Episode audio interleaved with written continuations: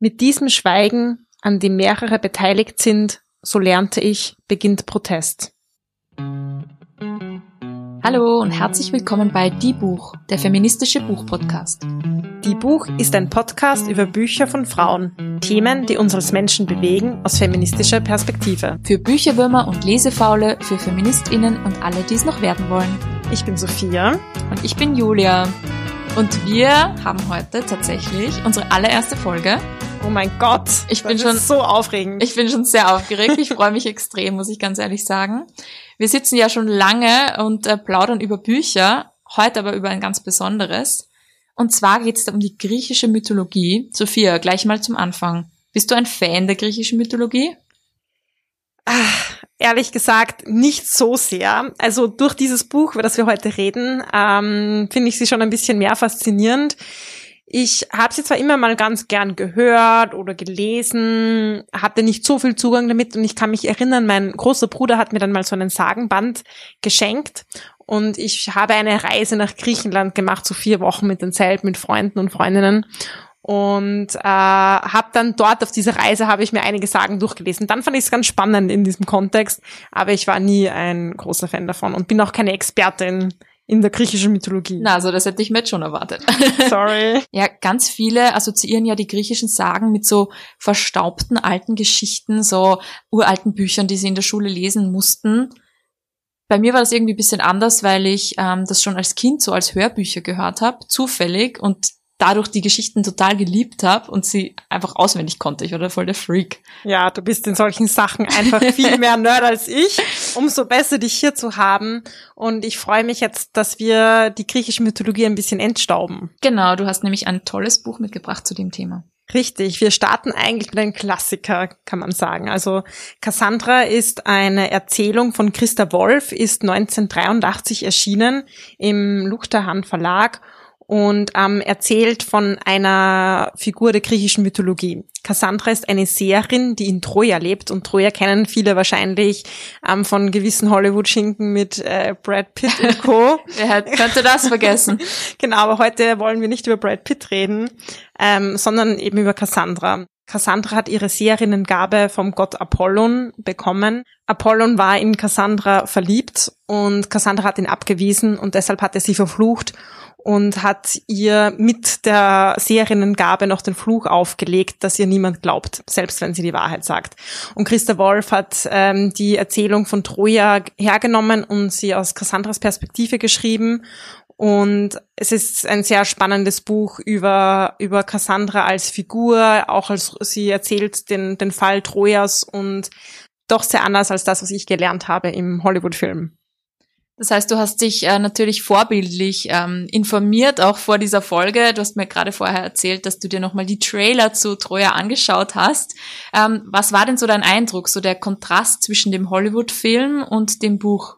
Es war ein sehr großer Kontrast. Also gerade in den, ich habe den Film gesehen, ich, es ist schon ein, ein Weilchen her und deshalb habe ich mir nochmal die paar so YouTube-Videos reingezogen. Und da geht es sehr stark um dies, das Heldentum. Es kommt auch die schöne Helena drin vor, aber Cassandra selbst kommt nicht vor im Film und auch viele andere Frauenfiguren, die im Buch vorkommen, kommen nicht vor. Und es geht sehr stark um diesen glorreichen Krieg und um das Kämpfen und um den Ruhm. Und ich habe so ein Video angesehen, wo Brad Pitt ähm, ganz oft sagt, ja, mein Name wird ewig in Erinnerung bleiben. Brad Pitt spielt den Achilles.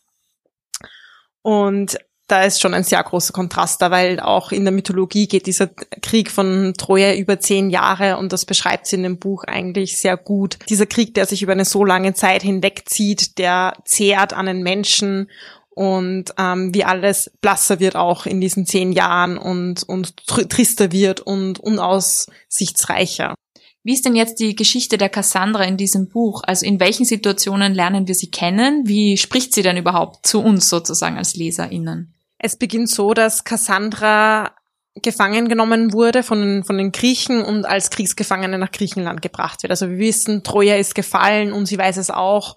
sie erinnert sich und erinnert sich auch an die vielen Toten und sie erzählt sehr, auch sehr fragmentiert äh, in, in dieser sehr verzweifelten Lage, weil sie weiß, sie wird wahrscheinlich bald sterben. Cassandra ist die Tochter vom, vom Königspaar von Troja, auch die Lieblingstochter vom König und hat da eigentlich eine sehr gute Stellung. Sie ist auch Priesterin und erzählt ihre eigene Geschichte und die Geschichte von ihrer Familie. Und es ist, was ich sehr spannend finde, ist, dass es sehr anders ist als erwartet, ähm, nach dem, was ich von dieser Sage kenne.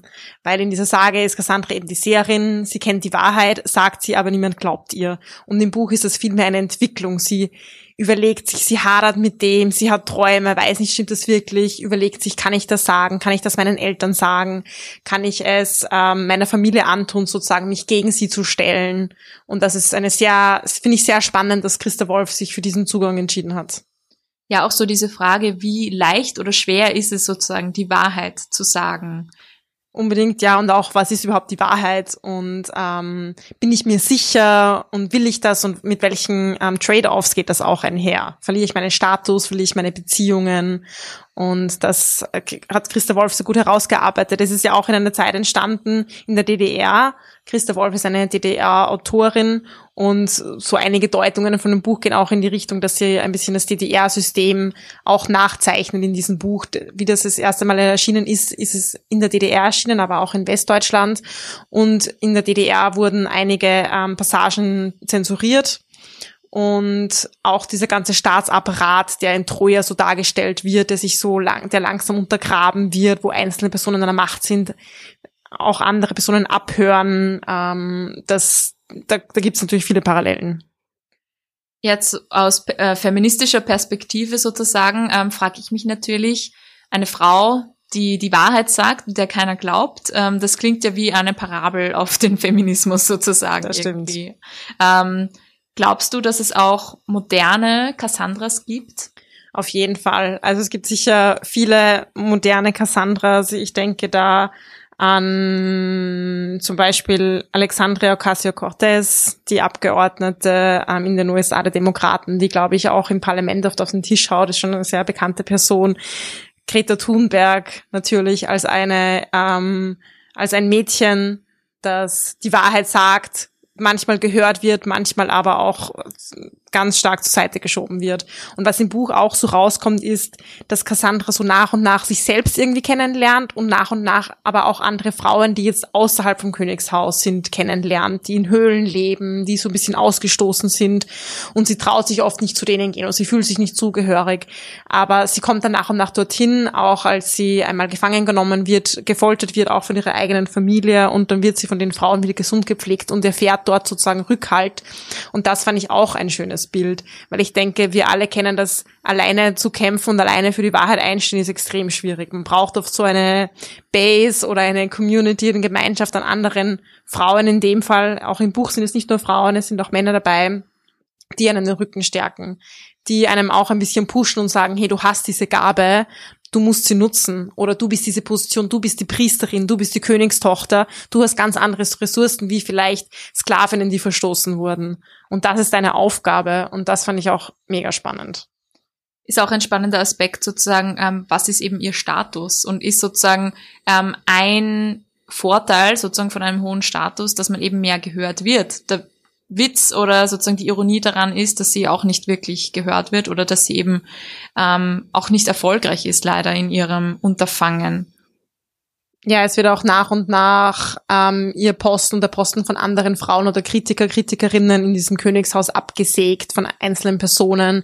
Die werden nicht mehr eingeladen zu den Besprechungen, so sozusagen Krieg ist nicht Frauensache, obwohl sie vorher dabei sein können. Auch Hekabe, Cassandras Mutter, die Königin ist und am Anfang eine sehr starke Figur war und dann so nach und nach hinausgedrängt wird, weil sie nicht d'accord sind mit der Linie, diesen Krieg weiterzuführen ist eigentlich echt spannend, wenn man sich überlegt, ähm, so die Geschichte vom, von Troja und von dem sozusagen Krieg zwischen den Trojanern und den Griechen. Das ist eh, wie du am Anfang schon gesagt hast, so eine Geschichte, die von Männern und ihren Taten dominiert wird. So spannend, das mal aus der Perspektive einfach der Frauen irgendwie zu sehen und sich sozusagen auch zu fragen, was läuft denn da im Hintergrund ab und wer wird alle nicht gesehen, nicht gehört in dieser Geschichte. In Sagen und Geschichten kommen immer die Sieger vor. Und wirklich Sieger, das sind doch sehr oft Männer gewesen, die heldenhaften Krieger. Und wenn sie sterben, dann sind sie für den guten Zweck ges gestorben. Und das kommt auch im Buch ein bisschen vor, sozusagen, was machen wir mit den Toten? Wir müssen sie irgendwie hochstilisieren, damit sie noch gerechtfertigt sind.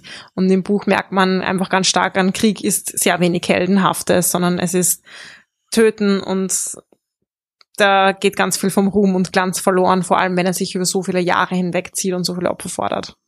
Jetzt stehen in der Geschichte ja den heldenhaften Männern so die wunderschönen Frauen gegenüber. Du hast mir vorher schon ein bisschen erzählt über die Figur der Helena, was ich total spannend finde.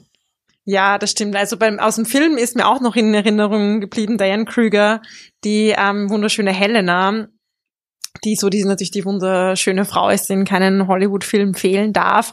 Und im Buch kommt sie ganz anders vor. Also es geht auch diese Geschichte, dass Paris, der ähm, Trojaner, die schöne Helena entführt und sie zurückbringt nach Troja und, und deshalb die Griechen ähm, den Krieg beginnen wollen gegen die Trojaner, sozusagen dieser Kriegs Grund der schönen Frau und die Männer streiten sich darum. Es ist ein bisschen pauschal formuliert, aber so im Prinzip geht die Geschichte. Und im Buch ist es auch so, dass Paris auch nach Griechenland reist, ähm, die Helena entführen will, weil er sich in sie verliebt und dann reisen sie aber zuerst gemeinsam nach Ägypten oder er entführt sie nach Ägypten und dann dauert das Wochen und Monate und er kommt nicht zurück und dann kommt er zurück und es wird auch eine Figur von diesem Schiff heruntergeführt und sie ist aber verschleiert und ähm, die Leute jubeln ihnen zu und feiern Helena und haben so ein, ein Bild von dieser Helena im Kopf.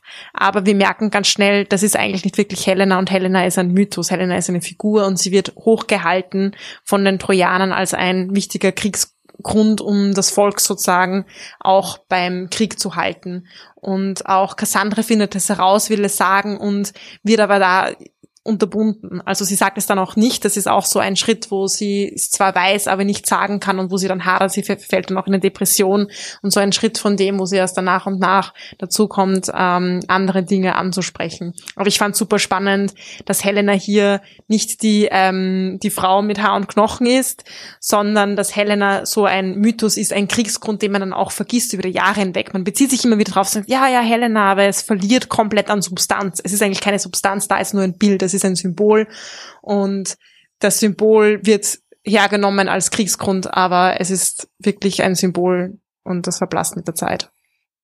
Auch spannend einfach die Idee, so die perfekte Ideale, die schönste Frau der Welt gibt's eigentlich gar nicht. Stimmt. Ja.